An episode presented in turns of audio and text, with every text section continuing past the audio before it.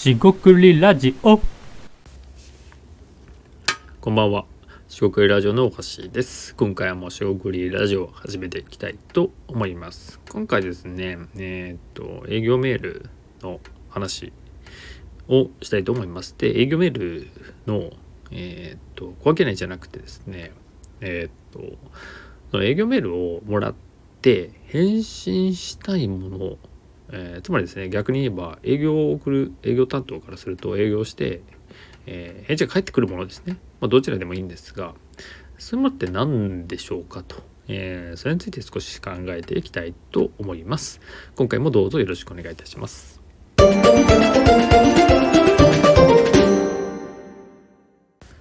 はい、四国ラジオのおかじです。今回ですね、営業メール、えーについて、えー話をしていきたいと思います。その営業メールのですね、えー返信を、えーしたくなるもの、もしくは返信を、えーがされるもの、まあ、立場はどちらでもいいんですが、まあ、結局ですね、そのメールを出したら返ってくるっていうところですね、え捉えていただければいいかなと思います。で、えー、さっきですね、その英語メールを、いただいて、そのメール、まあ、えーまあ、無視と言いますか、返事をしないことの方がもちろん多いんですが、えー提案の内容がですね、別に、えーちょっと面白いかなと思えば、あのごめんなさいってことで、えー断りのね、返信をすることも、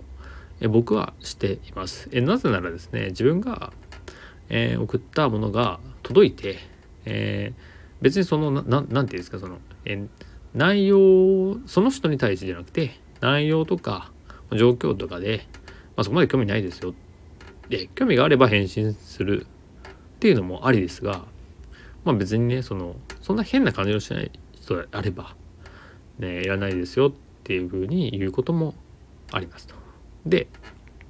今回ですねいらないというよりもちょっと興味があったっていうところでえー返信をしましたっていうところでえっとまあ小分けないで何回か話をしてますがその営業メールの添削をしていますでその立場から言うとじゃあなんで、ね、営業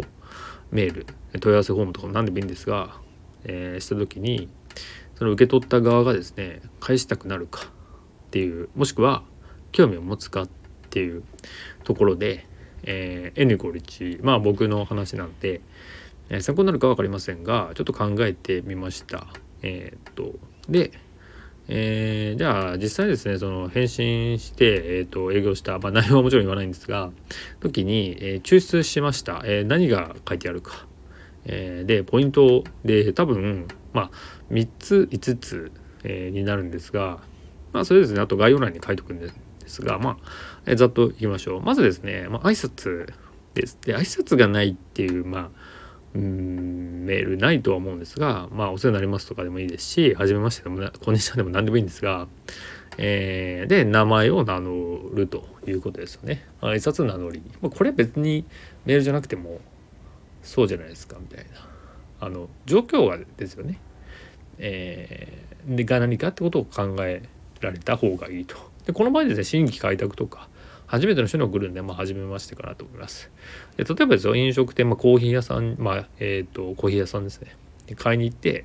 あ初めましてとは言わないですよね。もうそのお店の店員さんはコーヒーとかサービスを提供する。えお客さんはそのコーヒーを取りにまあ取りにじゃないですよね。え買いに、えーレジに並ぶわけですから。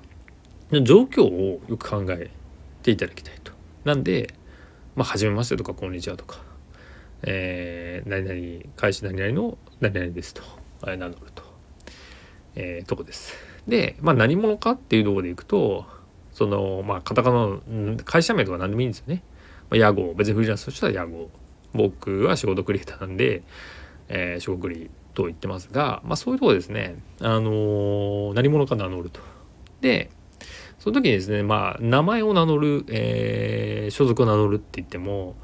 別にそのなんちゃらデザイン会社でも、そのデザインっていろいろやってるわけじゃないですか。なんで、まあ、簡単にですね、その授業の話をまあした方がいいとは思います。その授業何やってるかっていう、まあ、印刷屋さんなのかとか、ウェブ制作やってますとか、プログラミングやってます。まあ、何でもいいんですよね。はい、メーカー製造業です。まあそんなメールは私にはないんですが、まあとりあえず自分がどんな、えー仕事をしてるかとか、え会社がどんな事業をやっているか紹介します。でこれでまあ挨拶と何者かが分かったかと。で次にですね、えなんでこのメールを送ってるかまあ営業をしたい。でここでですねえーっとあまり得意じゃない人っていうのはもしくはコミュニケーションっていうところのその、えー接近度っていうんですか、えーがあるならば、えーその接近度がちょっとよくわからないバグると例えばあの、まあ、本音はですよ。本音っていうのが建前っていうのがここでいい言葉か分かりませんが営業担当の人は、えー例えば僕にメールを送ることでそのなんか商品買ってほしいと。このサービスを買ってほしいから、えーいい商品ですよ。買ってください。で買うとその担当の人にも売り上げになるんでで乗れば達成するんで嬉しいですと。なんかその保険とかね不動産の営業とかめちゃくちゃありそう。まあ保険とかのありそうですよね。まあそれを置いといて、えーあんたが買ってくれたら嬉しいですみたいなでなんかこれってもうなんかマルチ商法じゃないんですがもう半分なんかダメなような気がするんでえっとまあいわゆる同情と言いますかななんていうんですかそう泣きを共感と言いますかなんかもうすでにそれで違ってるんですよね。って思いますか？っていうところもポイントであの関係がない人じゃないですかその人と。なのにそんなことを言っていては話が、えー難しいですしむしろなんか面倒くさいというかなんだろうこの人みたいなことになるわけですよ。なんでえーっとそこの、えーなんで送ったかっていうのはまあここ難しいんですがシンプルにこういう要件で送りましたということを明記すべきかなと思います。そのなんで送ってるのか分かんないっていうのがあのーこれ一番良くないんじゃないかなと思ってます。えー挨拶して何者かを名乗って、えなんで送っているか。でここのなんで送るかが一番難しいんですがその明記したところでそれが相手にマッチしない、まあ、例えば僕が見た時に関係ないなと思えば例えば飲食店してる方にお送りしますって来るじゃないですか。で僕飲食店やってないんで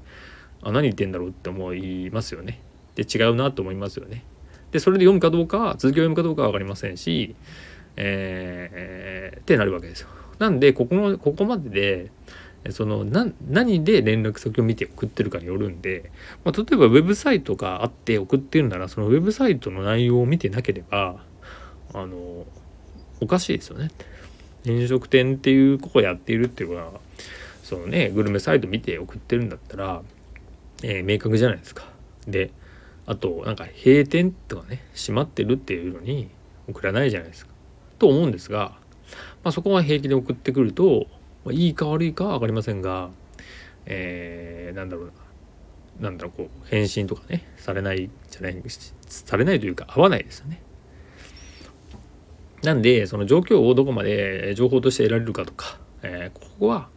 えーまあ、ある種醍醐味だと思うんですが営業の。そこはなかなか、えー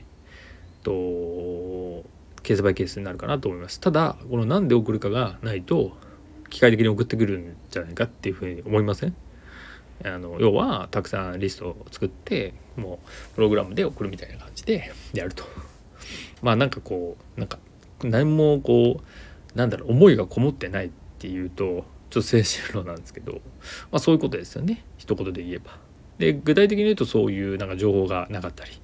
自分じゃないくてもいいというかいうものになっていくとそんな感じです。で、えー提案ですね次にそのなんで送ってるのかっていうと重なるんですけど何をしたらいいのか？で何を、えーしてほしいのかとかそういうこちらに何かお願いしたいならお願いしたいことだし提案としてこういうのを進めたいならそういうことである。まあ要は内容本件ですよね。なんで送ってるのか？っていうのとの理由じゃなくてこういうものこういうことだから送っているっていうその本文ですね。こういうことだからじゃないですね。えーこの件について送っている。じゃあ何の件っていう話ですね。例えばペットフード、えー作ってるところだったらそのペット、えーショップ屋さんですか？に、えー仕入れてほしいはおろしますよってことですね。えー商品をおろすんで検討してくださいと。みたいなね話ですよね。えーでそれがあのその内容がなければわからないじゃないですか。何の話だろうってなることもあるので、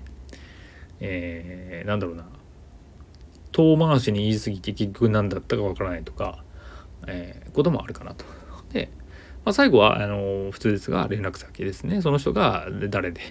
えー、ここに連絡してくださいっていうのがいいかなと。でたまにですねこれあの、えー、召集感とかもあって電話でくださいとかねいう人もいるんでしょうけど電話嫌な人もいますよね。なんであと逆もありますよね。営業だから電話してくれないと分かんないとかってことで、えー、これもですね人によるのでその連絡先は複数あったり、えー、まあねその営業担当の都合もあるので、えー、っといい感じで、ね、書いといた方がいいかなとは思います。えー、そこがまあふわっとしますけどポイントかなと思っています。なんで簡単にまとめると、まあ、暗殺ですね。で何者か、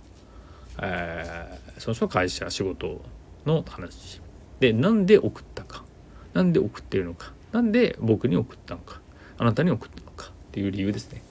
でそれで本文内容ですね。などの件で送ってるのか、まあ、要はそれって何のメールなんですかってことで、えー、営業メールっていうのは分かってるので、えー、何を紹介したいんですか？何を売りたいんですか？もしくは、えー、売る売るんじゃなくてこういうふうに、まあ、それこそ、ね、提携パートナーとかもありますしその仕事上の話をしたいのかとか、いろいろありますから営業メールって言ってもいろいろあるよねと。じゃあその分の何になるのかってことを明記すると、え、最後の連絡先。ですと。でいやこの3つというか5つというかまあこれらを抑えてないと何が起きるかって言ったら当然ですけど何だったんだろうなっていうのとあまあ、例えば何で送るのかわからないからなんでこっちがやらなきゃいけないのっていうこの何て言うんですかねこう怒るわけじゃないんだけど反応しづらいもしくは反応したくてもどうしたらいいかわからないつまりえーと、こちらに考えさせるてはいけないわけですよね。どういうことかっていうともちろんこちら考えさせてはいけないっていうのはそのご利用しで通すとかそういうことじゃなくて、えー、こういうことが考えられますから、えー、どうですかっていうのを要は提案っていうのはですね相手が考えるよりも先んじていくつかパターンを用意するみたいなイメージです。でそのパターンとか、えー、代わりに考えるのが、えっ、ー、と何ですか答えではもちろんないっていう前提も共有しとかないとおかしくなるんでであと,、えーと、相手が別にこれだったらこっちの方がいいんじゃないっていうふうに、えー、考える余地を与えないとかっていう意味でもないと。つまり、えー、ここで言う考えさせていけないっていうのはこのメールをなぜ送ってきて何をこの人がしようとしてるかっていうことをそのメールの文章を見れば分かるということがまず一つというかえポイントっていうかそれだけじゃないかなと思います。でそれが分かって伝わった伝わってんのであればもういやなんか興味ないとかいやなんかそれは違うんでとかいう断るのであればいいじゃないですか。でも僕の読みではこの5つか3つというかコツっていうのをポイントを押さえてないものの方が、えー、割と多いんじゃないのかなっていう体感です。何したらいいのっていうのもあるんじゃないかなっていうで、えー、多くのメールが営業メールがそういうポイントを抑えられててあこれ興味ないなとかあこれは、えー、こうした方がいいなとあのあ送あの断るかとかこれはもうするかなってなってるかっていう話なんですよ。多分なってない。分かんないですけど半分ぐらい満たしてないんじゃないかな。つまり半分はその営業メールっていうふうに言ってないんじゃないかっていう仮説です。なんで小分けないで営業メールみたいなことを添削してるんでまあ依頼してくださいっていうことはまあ冗談ですがあのー、なんだろうなもうちょっとイーブンできるんじゃないかっていうことを、まあ、思ったわけですね。あの小商いって言ってるのもそうですし今回コツポイントみたいなことも書き、ま、言いましたけど、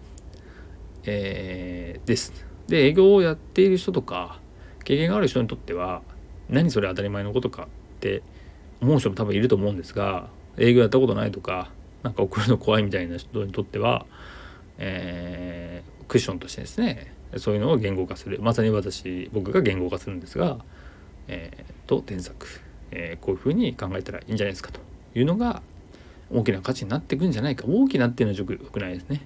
えー、っとすごい大きなみんなが頼みたいわけじゃないんだけどその当事者営業担当の人でちょっとどうしたらいいかなっていう人にとっては刺さるようなものになっていくんじゃないのかなって思っています。なんでこの今言ったポイントについてはまたえー、図解なり何かして まとめていこうと思います。ちょっと長くなりましたけど、営業メールですね、え、について、えー、営業メー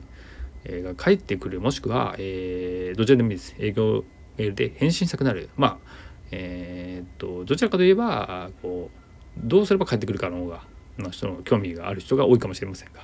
えー、その視点で、えー、そのポイントですね、気をつけてもらうと、もしかしたら改善されるかもしれません。